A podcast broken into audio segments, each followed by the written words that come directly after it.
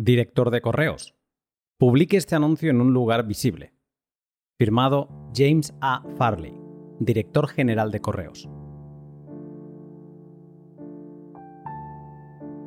Bajo orden ejecutiva del presidente, emitida el 5 de abril de 1933, todas las personas están obligadas a entregar, con fecha límite el 1 de mayo de 1933, a un banco de la Reserva Federal, sucursal o agencia o a cualquier banco miembro del sistema de la Reserva Federal todas las monedas de oro, lingotes de oro y certificados de oro que ahora posean.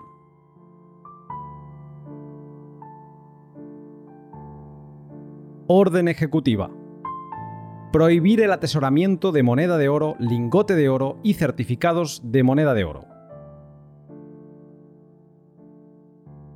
En virtud de la autoridad que me confiere la sección 5b de la ley del 6 de octubre de 1917, enmendada por la sección 2 de la ley del 9 de marzo de 1933, titulada Una ley para proporcionar alivio en la emergencia nacional existente en la banca y para otros fines, en la que en la ley de enmienda el Congreso declaró que existe una emergencia grave, yo, Franklin D. Roosevelt, presidente de los Estados Unidos de América, declaró que dicha emergencia nacional sigue existiendo y de conformidad con dicha sección, prohíbo por la presente el acaparamiento de monedas de oro, lingotes de oro y certificados de oro dentro del territorio continental de los Estados Unidos por parte de individuos, sociedades, asociaciones y corporaciones.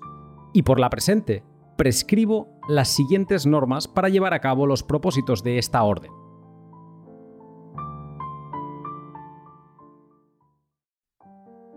Sección 1.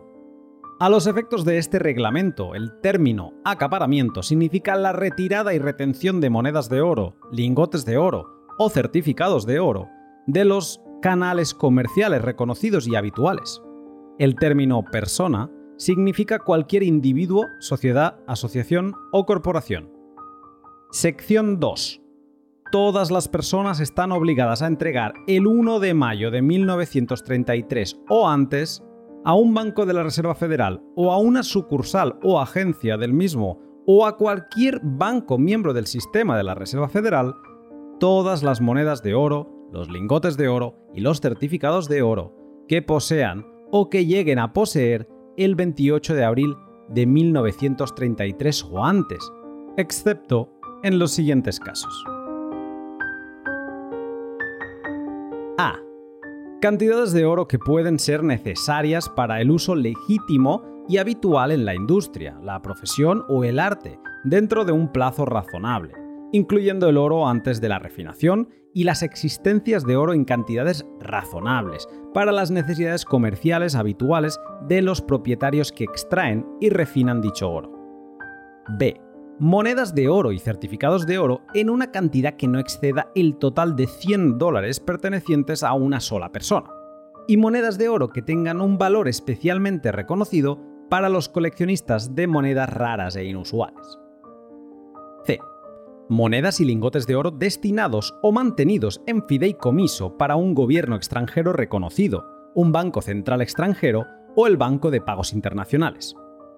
D monedas y lingotes de oro autorizados para otras transacciones adecuadas, que no impliquen acaparamiento, incluidas las monedas y los lingotes de oro importadas para su reexportación o mantenidos a la espera de que se tramite la solicitud de licencia de exportación. Sección 3.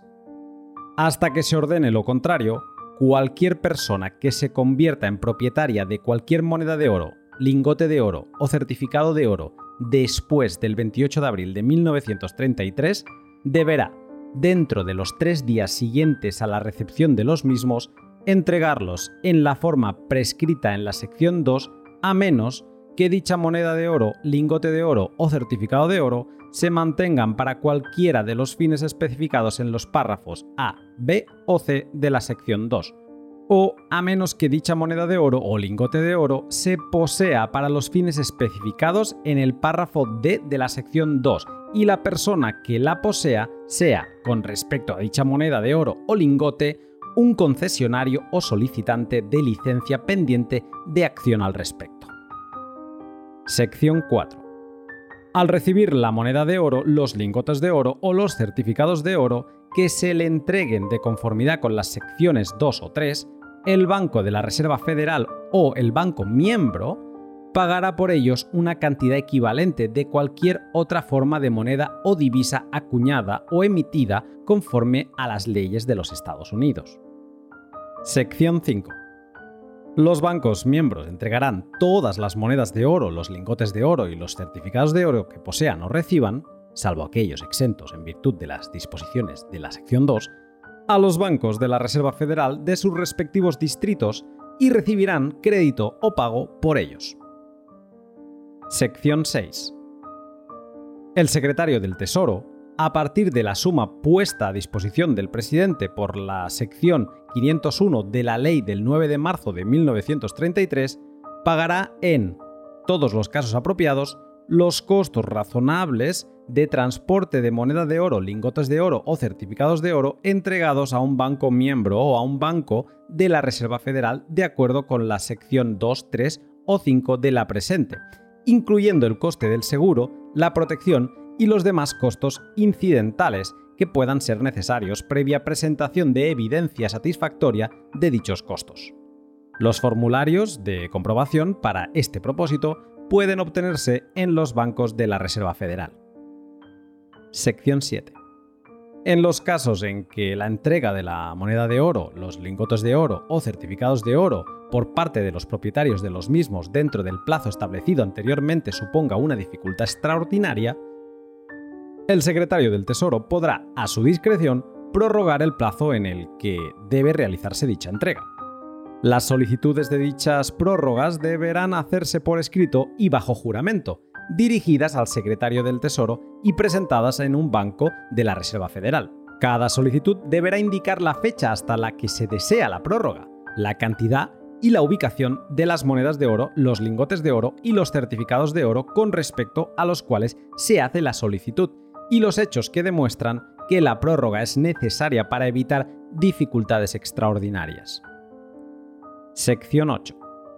El secretario del Tesoro queda autorizado y facultado por la presente a emitir las regulaciones adicionales que considere necesarias para llevar a cabo los propósitos de esta orden y para emitir licencias en virtud de la misma a través de los funcionarios o agencias que designe, incluyendo licencias que permitan a los bancos de la Reserva Federal y a los bancos miembros del sistema de la Reserva Federal, a cambio de una cantidad equivalente de otras monedas, divisas o créditos, entregar, destinar o mantener en fideicomiso monedas y lingotes de oro a personas que demuestren la necesidad de los mismos para cualquiera de los fines especificados en los párrafos A, C y D de la sección 2 de este reglamento. Sección 9. Quien infrinja intencionadamente cualquier disposición de esta orden ejecutiva o de estas regulaciones o de cualquier norma, regulación o licencia emitida en virtud de la misma, podrá ser multado con un máximo de 10.000 dólares o, si se trata de una persona física, podrá ser encarcelado por un máximo de 10 años o ambas cosas. Y cualquier funcionario, director o agente de cualquier corporación que participe a sabiendas en dicha infracción podrá ser castigado con una multa similar, prisión o ambas cosas. Esta orden y este reglamento pueden ser modificados o revocados en cualquier momento. Firmado Franklin D. Roosevelt. La Casa Blanca. 5 de abril de 1933.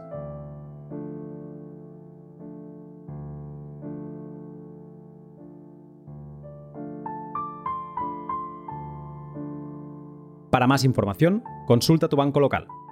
Los certificados de oro podrán ser identificados por las palabras certificado de oro que aparecen en ellos. El número de serie y el sello del tesoro en la cara del certificado de oro están impresos en amarillo.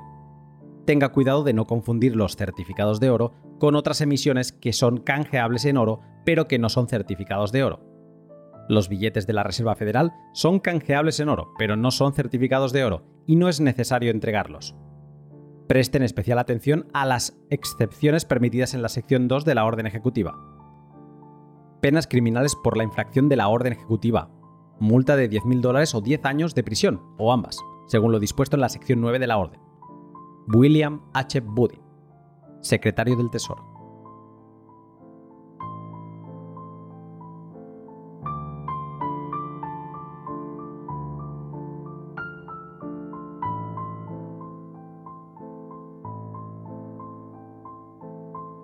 Lectura de la Orden Ejecutiva 6102, leída gracias al apoyo de mis sponsors.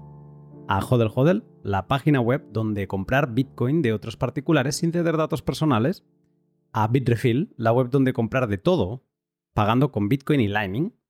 A Brains, la empresa líder en todo lo relacionado con software y conocimiento minero Bitcoin. Y por último a Lend, la web donde tomar préstamos utilizando tus Bitcoin como garantía y sin ceder datos personales. Y hasta aquí la Orden Ejecutiva 6102.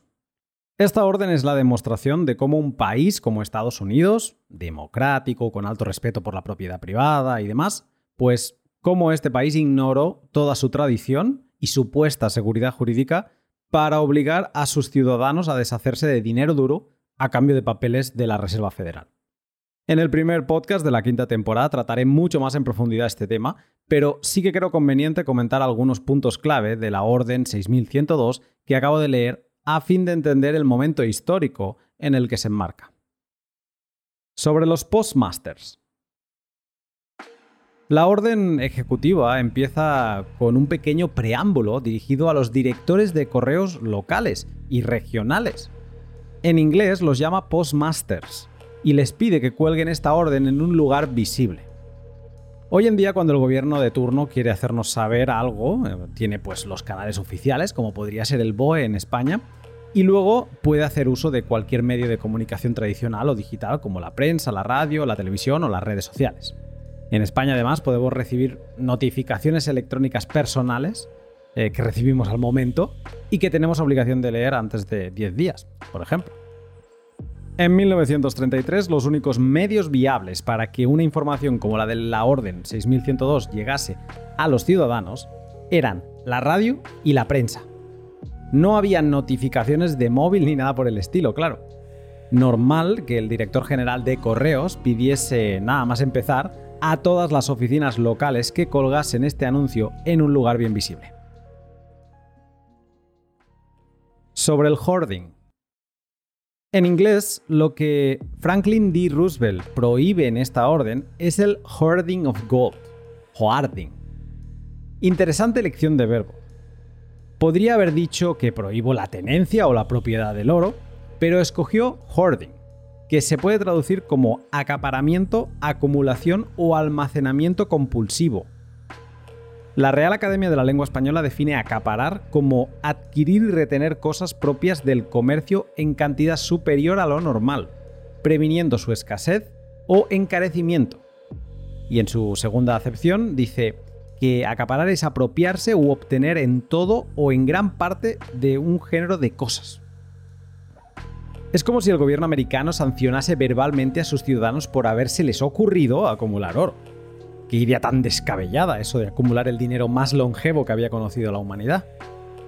Me ha recordado a todo el discurso de Rearden en la rebelión de Atlas sobre el tema de la sanción de la víctima, que es lo que sucede cuando una víctima aprueba su victimización colaborando con el agresor. Te destaco un pequeño fragmento de, de este discurso. Dice así. Me niego a aceptar como culpa el hecho de mi propia existencia y el hecho de que debo trabajar para poder mantenerla.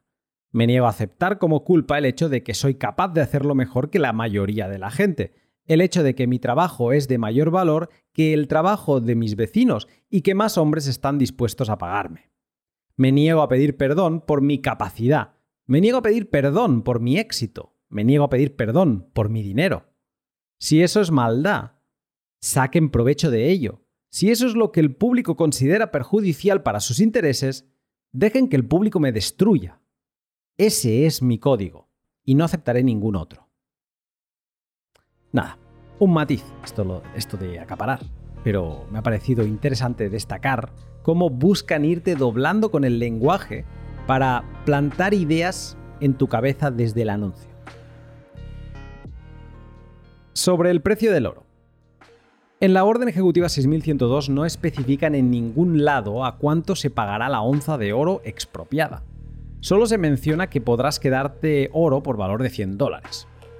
Esto es así porque el precio del oro llevaba prácticamente estable en los 20,6 y algo dólares la onza desde 1920 y se sobreentendía el precio al que te lo iban a pagar. Con lo que permitirte quedarte con 100 dólares era como decirte que te permitían tener 5 monedas de onza.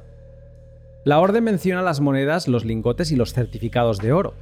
Estos últimos eran un certificado muy parecido a un billete de dólar, emitido por el Tesoro americano entre 1865 y 1934, y su función era la de ser una forma más cómoda de transportar y hacer pagos en oro. Eran normalmente al portador, aunque los primeros también se podía indicar el nombre del receptor, con lo que al inicio eh, pudieron ser una mezcla entre billete y cheque. A partir ya de 1882 se hicieron únicamente para el portador. Pero en definitiva, te los has de imaginar, si no los has visto nunca, como otra especie de billete que sí podían ser convertibles al oro incluso fuera del patrón oro clásico. Y si quieres saber más sobre patrones oro, te recomiendo que escuches el L93 que grabé con Dani Fernández. Sobre la Reserva Federal. El texto menciona muchísimas veces a la Reserva Federal que iba a ser un poco la que acumulase todo el oro expropiado. Dato importante aquí es que la Reserva Federal solo tenía 16 años cuando se dio la orden en 1933. Fue creada en 1917 y para que te hagas una idea, tenía menos años de los que tiene ahora el Banco Central Europeo. Sobre las penas de 10.000 dólares. Las penas criminales de 10.000 dólares eran una salvajada. En 2022 ya serían una buena multa, pero no sé si tienes claro lo que significaba en en 1933. El censo de ese año, publicado por el gobierno americano, explicaba que el salario medio anual había caído a 821 dólares y que no sería hasta 1934 cuando remontase a los 959. La amenaza de multa de la Orden Ejecutiva 6102 equivalía a unos 12 años de salario medio. Algo así como amenazarte ahora con 300.000 dólares de multa si no entregas tu Bitcoin en una nueva orden ejecutiva 6102. Bastante salvaje, la verdad. Y para terminar, un último comentario sobre el secretario del Tesoro que despide la orden ejecutiva 6102, William H. Budin. El gobierno americano, además de permitirte quedarte con 100 dólares de oro, añadió otra curiosa excepción. Todas las monedas de oro que tengan un valor especial reconocido para los coleccionistas de monedas raras e inusuales estás en una crisis bancaria de necesidad de oro, vas y plantas ahí una excepción para los coleccionistas. Pues bien, Budin era un ávido coleccionista de monedas y cuando se retiró el oro de las manos privadas, se aseguró de que se estableciera una excepción para las monedas raras o inusuales. Vaya. Tus lingotes para la Reserva Federal, pero mi colección de monedas me la quedo en el salón. Eso debió pensar. Un genio, vaya. Mr. Budin haciendo bueno aquello de que quien reparte se lleva la mejor parte. Y hasta aquí la famosa y terrible Orden Ejecutiva 6102 que debemos tener todos muy presentes, para recordar que todo lo que sepan que tienes no es tuyo. El Estado lo entiende suyo y solo te está permitiendo su goce y disfrute hasta que lo considere oportuno. Recuerda esto cuando vuelvas a comprar oro o Bitcoin cediendo tus datos personales. Te saludo pronto. Ah, y bienvenido a la quinta temporada de Lunático.